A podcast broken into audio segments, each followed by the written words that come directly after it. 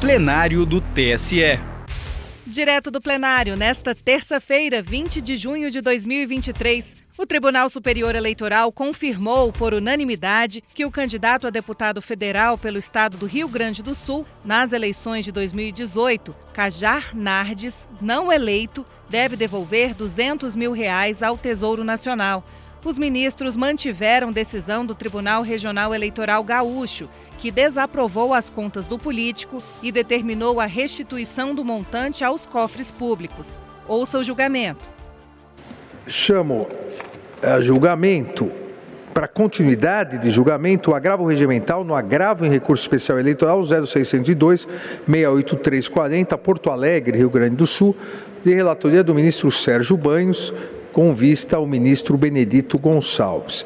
Na sessão por meio eletrônico de 24 a 30 de março de 2023, o relator negou provimento ao agravo interno. É, aqui negando provimento ao agravo interno, manteve o acórdão regional que julgou desaprovadas as contas de campanha de candidato ao cargo de deputado federal nas eleições de 2018, tendo sido acompanhado pelos ministros Carlos Orbach, Carmen Lúcia e Raul Araújo. Em seguida, pediu vista o ministro Benedito Gonçalves. Em virtude dos votos proferidos anteriormente na sessão virtual, não votam os ministros Floriano de Azevedo Marques e André Ramos Tavares. Passo a palavra ao ministro Vistor. Obrigado, presidente. Sempre renovando a ação esse tribunal. E também já estou adiantando que eu estou acompanhando o ministro relator no sentido de negar provimento ao agravo interno. E o candidato sustenta a regularidade de uso de recursos públicos sob argumentos que foram empregados para custear material de propaganda com comum dele e da candidata doadora, conforme preceitua as normas.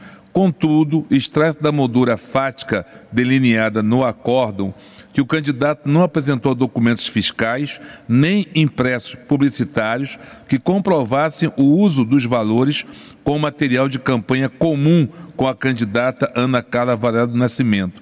Ou seja, não se demonstrou que fora resguardado o objetivo da norma afirmativa de incentivo à campanha feminina. Feminina. Desse modo, a mudança dessa premissa fática pelo acordo de origem demandaria reexame de fatos e provas, providência inviável nessa sede extraordinária no teor da súmula 24 deste tribunal.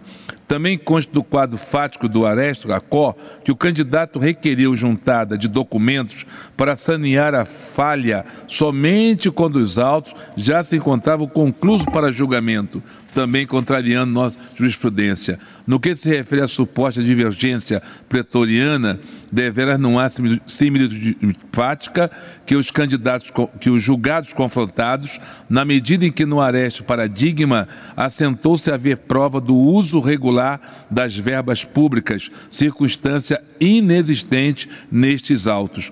Por fim, importa destacar, conforme o fez o eminente relator, que o entendimento deste tribunal é de que a ausência de comprovação de despesas de campanha é, em regra, motivo suficiente para ensejar a desaprovação das contas e citou o RESP 601 163, julgado em 27 de 10 de 2020. Repetindo, então, presidente, acompanho o eminente relator no sentido de negar provimento ao agravo interno. O eminente ministro Vistor, ministro Benedito Gonçalves, acompanhou o ministro relator. Com o voto, o ministro Nunes Marques.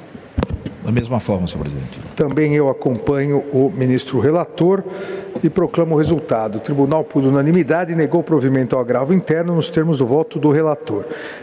Redigirá o acórdão a eminente ministra Carmen Lúcia, que foi o primeiro voto. Já está com poucos acórdãos para relatar a eminente ministra Carmen Lúcia.